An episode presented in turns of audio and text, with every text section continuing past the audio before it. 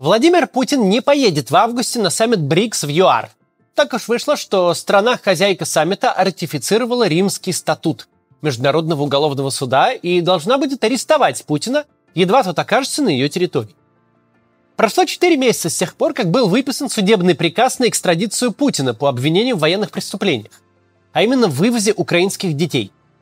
И все 4 месяца мы наблюдали публичный торг в руководящих кругах Южноафриканской Республики – Могут ли они гарантировать Путину неприкосновенность и при этом не понести издержек?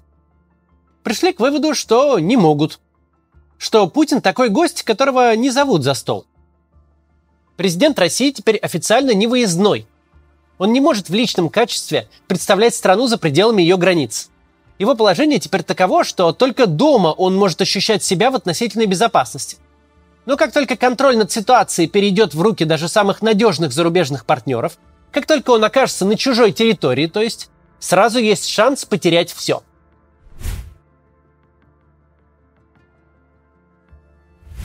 Кажется, что у нас каждый день какое-то беспрецедентное событие.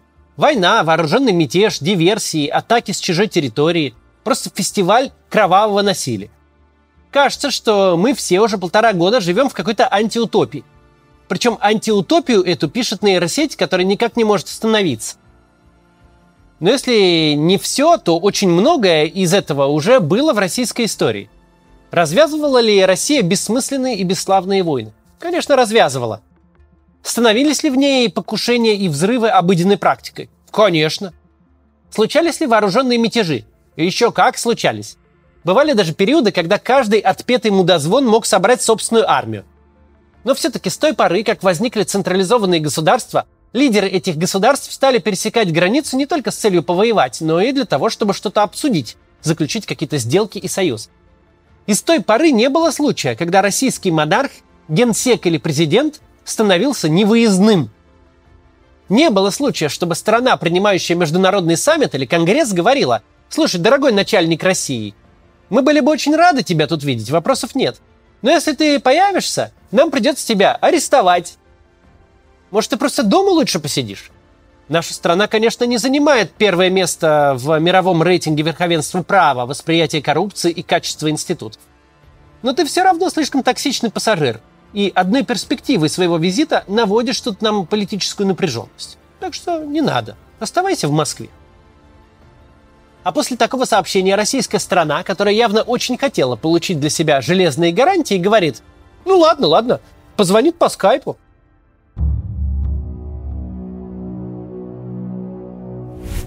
Припомним, как было дело. Помните, сколько было понтов? Помните, как гнули пальцы? Да Путин, да может ездить куда хочет. Да кто его тронет? Кто вообще даже подумает об этом? Круче нас только вареные яйца. И вообще, если Путина кто-то задержит, то мы на этих негодяев ядерную бомбу сбросим. В результате все случилось ровно так, как мы говорили в ролике об ордере Международного уголовного суда – Спустя 4 месяца с момента выдачи судебного приказа единственное место за пределами территории России, куда Путин выезжал, это оккупированные земли Украины. Что они кричали? Международное право им не указ, сам черт им не брат. Что им этот уголовный суд? Где суд, там и кошки суд. Вообще в розыск сами объявим его судей. А вон как получается. Сказал суд, сиди дома, морда твоя уголовная. Он и сидит. И никуда не денется. Кто же мог такое предположить-то? Кроме любого человека, хоть отдаленно с темой знакомого. Над этими пассажирами, конечно, приятно глумиться. Тем более приятно слышать, как сдувается их эго. Как оказывается, что выступление по скайпу не такая уж и плохая идея. Ну, давайте таки перейдем к сути дела. Собственно, чего Владимиру Путину, главе ядерной державы, опасаться? Давайте для начала ответим на простой вопрос. А могут ли вообще арестовать Путина за рубежом? Могут, но об этом поговорим после короткой рекламы. Что вы делаете, если у вас или у вашего ребенка вдруг что-то заболит или появится какая-то непонятная сыпь? Идете гуглить, наверное, и получаете кучу сомнительных рекомендаций со всяких странных сайтов. Понятно, что по-хорошему с такими вопросами надо идти к врачу, но не набегаешься же по каждому мелкому вопросу в поликлинику. Тем более, если вы уехали за границу. Там зачастую совсем другая медицинская система, другой язык. Короче, все сложно. Хорошо, что есть приложение на поправку. Любой медицинский вопрос в нем можно задать не Гуглу, а профессиональному врачу и получить ответ в течение нескольких минут. Если надо, врач задаст уточняющие вопросы, попросит прислать фотографию или видео. В приложении можно консультироваться по самым разным вопросам. Насчет проблем с пищеварением или с сердцем, попросить расшифровать результаты анализов или скорректировать диету. А если удаленной консультации недостаточно, в приложении можно бесплатно найти врача или нужное обследование, сравнить цены и быстро записаться в клинику в вашем городе. Кстати, на первую онлайн-запись в приложении на поправку дарят кэшбэк в 500 рублей или один месяц подписки. С одного устройства можно консультироваться о себе, ребенке, родителях. Это особенно актуально, если вы, например, уехали, а пожилые родственники остались в России. Вам будет поспокойнее, что какие-то медицинские проблемы можно решить дистанционно.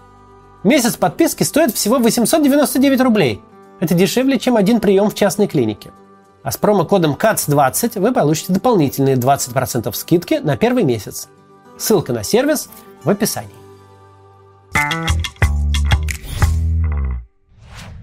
Итак, могут ли арестовать Путина, если он покинет Россию? Физически в этом нет ничего невозможного. Судьба любого человека, который приезжает в чужую страну, находится в руках ее властей. Даже в самую маленькую страну невозможно привести с собой столько охраны, чтобы защититься от местной полиции, армии и спецслужб. ФСО, конечно, большая структура, но в том количестве, в котором охрана президента прибывает за границу, она не сможет противостоять даже силовым структурам какого-нибудь небольшого Люксембурга. В обычном случае все работает ровно наоборот. Принимающая страна кровно заинтересована в том, чтобы иностранный лидер к ним, во-первых, приехал, а во-вторых, не дай бог, даже не простудился. Личная безопасность главы иностранного государства – это вопрос национального престижа. Но не в случае Путина. Завернуть Путину ласты, запихать в автозак и посадить в кутузку – это вполне осуществимое мероприятие. Всякие иммунитеты и неприкосновенности главы государства – это просто общепринятые условности, но не какой-то волшебный щит. Если что-то физически возможно, значит нельзя исключать вариант, что так оно и будет. Вероятность события может быть небольшой, но не нулевой. И важно, что на вероятность эту Путин сам никак не может повлиять, а последствия ареста для него будут фатальны. Если Путин будет взят под стражу во время зарубежной поездки, то при любом развитии событий ему конец. Не прям прекращение жизнедеятельности, но президентом России он больше не будет. Представим самое ужасное. Ответом на задержание российского президента будет объявление войны, ядерный удар, судный день и прочие фантазии Маргариты Симоньян и Владимира Соловьева. Но если так, кто ж тогда отпустит главу государства противника? Может, Гаги его и не отдадут в этом случае – ну, будет сидеть заложником в той же стране, где и арестовали. А пока там война, а пока переговоры, можно и до конца своих дней досидеть. Но гораздо более вероятный вариант мы видели буквально месяц назад, когда толпа вооруженных людей шла маршем на Москву. Не армия государства-агрессора или противника. Даже не своя собственная армия, поднявшая мятеж. Просто группа наемников напополам с уголовниками. Эти милые люди вполне явно обозначили свои намерения. Сперва объяснялись экивоками, дескать, мы за Путина, просто отдайте нам гада Шойгу. Но потом уже писалось вполне явно, если Пыпа не с нами, то будет новый президент. Если бы в итоге бунта тело Шойгу повисло на фонаре, скорее всего, рядом каким-то образом висел бы и его начальник. Надо быть в высшей степени наивным человеком, чтобы полагать, что взявшие столицу уголовники с кем-то о чем-то будут договариваться. Мы видим, как система отреагировала на Пригожинский бунт. Как себя повели те, кто сегодня рассуждает о войне с 60-миллионной ЮАР, страной на другом конце глобуса, в случае гипотетического ареста Путина? Во время мятежа система впала в паралич, а люди, ее составляющие, забились под плинтус и стали смотреть, чем кончится дело. Заметим, Путина никто не арестовывал. Он сидел на своем месте, отдавал какие-то команды, выступал с обращениями, принимал решения. Ничего такого прямо ультрафатального не случилось. Но Никто не бросился защищать гаранта и государственность. Каждый думал о себе и о своей персональной судьбе. Каждый, кто как мог, отпихивал от себя ответственность. Либо молчал в тряпочку, либо высказывался так, чтобы ни одна из сторон не притянула потом за слова. А теперь представьте себе ситуацию, что Путин где-то там далеко и посажен в клетку. Представьте, человека, который всю государственную систему замкнул на себя, физически отстранили от рычагов контроля – все ниточки личных гарантий, взаимных договоренностей, весь баланс интересов – все это теперь ведет в никуда. Вертикаль управления уходит на самый верх, а там упирается в пустоту. Система же сознательно строилась таким образом, чтобы никакое решение не могло быть принято без одного единственного человека. Но какое решение может быть принято, когда между этим человеком и вертикалью его власти тысячи километров и тюремная решетка? Путин может быть сколько угодно оторван от реальности, но он прекрасно понимает, кем себя окружил. Людьми предельно вороватыми, циничными, а главное трусливыми, сверх всякой меры. Они ему верно служат до тех пор, пока он сидит в Кремле, пока у него под рукой желтоватая вертушка, по которой он в любой момент позвонит в любую силовую структуру и свернет шею кому угодно. А когда вертушка станет ему недоступна, весь этот зоопарк начнет с аппетитом пожирать друг друга, совершенно забыв, что их шеф томится на киче. Трусливые люди очень удобны в управлении.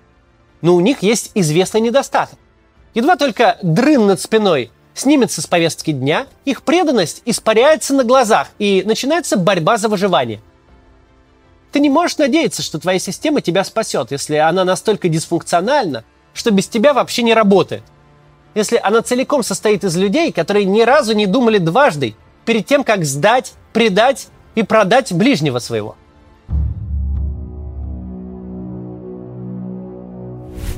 Обратите внимание, что процесс этот взаимный. Причем с обеих сторон он крайне унизителен. Но никак не вывернешь ситуацию так, чтобы она была не настолько поганой. Для любой страны, неважно, ратифицировала ли она римский статут, имеет ли она обязательства по выдаче Путина, его визит – это политическая проблема. Ордер Международного уголовного суда, инстанции, юрисдикцию которой признают 123 государства, это не кило морковки. Это серьезное клеймо – даже если на вашей суверенной территории оно не действует. Когда страна, хозяйка международного саммита, аккуратно пытается намекнуть, что тебе не рады, что ты не просто непочетный гость, но гость нежелательный, это унизительно. Все равно, что тебя приглашают на день рождения, и ты уже подготовился и купил подарок, а буквально накануне друг звонит и говорит, слушай, дорогой, тут такое дело, я вот очень хочу тебя видеть, а вот остальные гости ну никак не хотят. Давай встретимся как-нибудь потом, и лучше у тебя. Только этот разговор состоялся публично и в масштабе страны. С другой стороны, Путин понимает, что сейчас он нигде не в безопасности. Что не может быть и речи о том, чтобы он где-то представлял страну. Кто угодно может бросить его на нары, и этому кому угодно ничего не будет. Более того, так решатся проблемы множества людей, в том числе влиятельных персон внутри России. О каком международном влиянии тут можно говорить? Ситуация внутри страны у тебя плюс-минус контролируема только тогда, когда ты сидишь, вцепившись в свое кресло. Когда ни одну змею из тех, которых ты пригрел на груди, не выпускаешь из виду. А едва утратишь бдительность, шею тебе передавит быстрее, чем успеешь моргнуть. Сложившаяся ситуация – отражение полутора последних лет. Долгосрочные последствия каждого события, будь то действия российской власти или действия в отношении этой власти, всегда были линейны и предсказуемы. Мы говорили, будет так-то и так-то. Титул уголовника от МУС – это не шутки. Для Путина юридически закроется большинство стран мира, а фактически, считай, вообще весь мир. Ведь Путин не просто трус, каких свет не видывал. Он еще и мастер кинуть кого угодно. И как следствие, он отовсюду сам ожидает китка и развода. Сам не может приехать туда, где вокруг нету восьми колец охраны с тяжелой техникой, причем охраны его собственной. Потому что ждет подвоха от любого хозяина.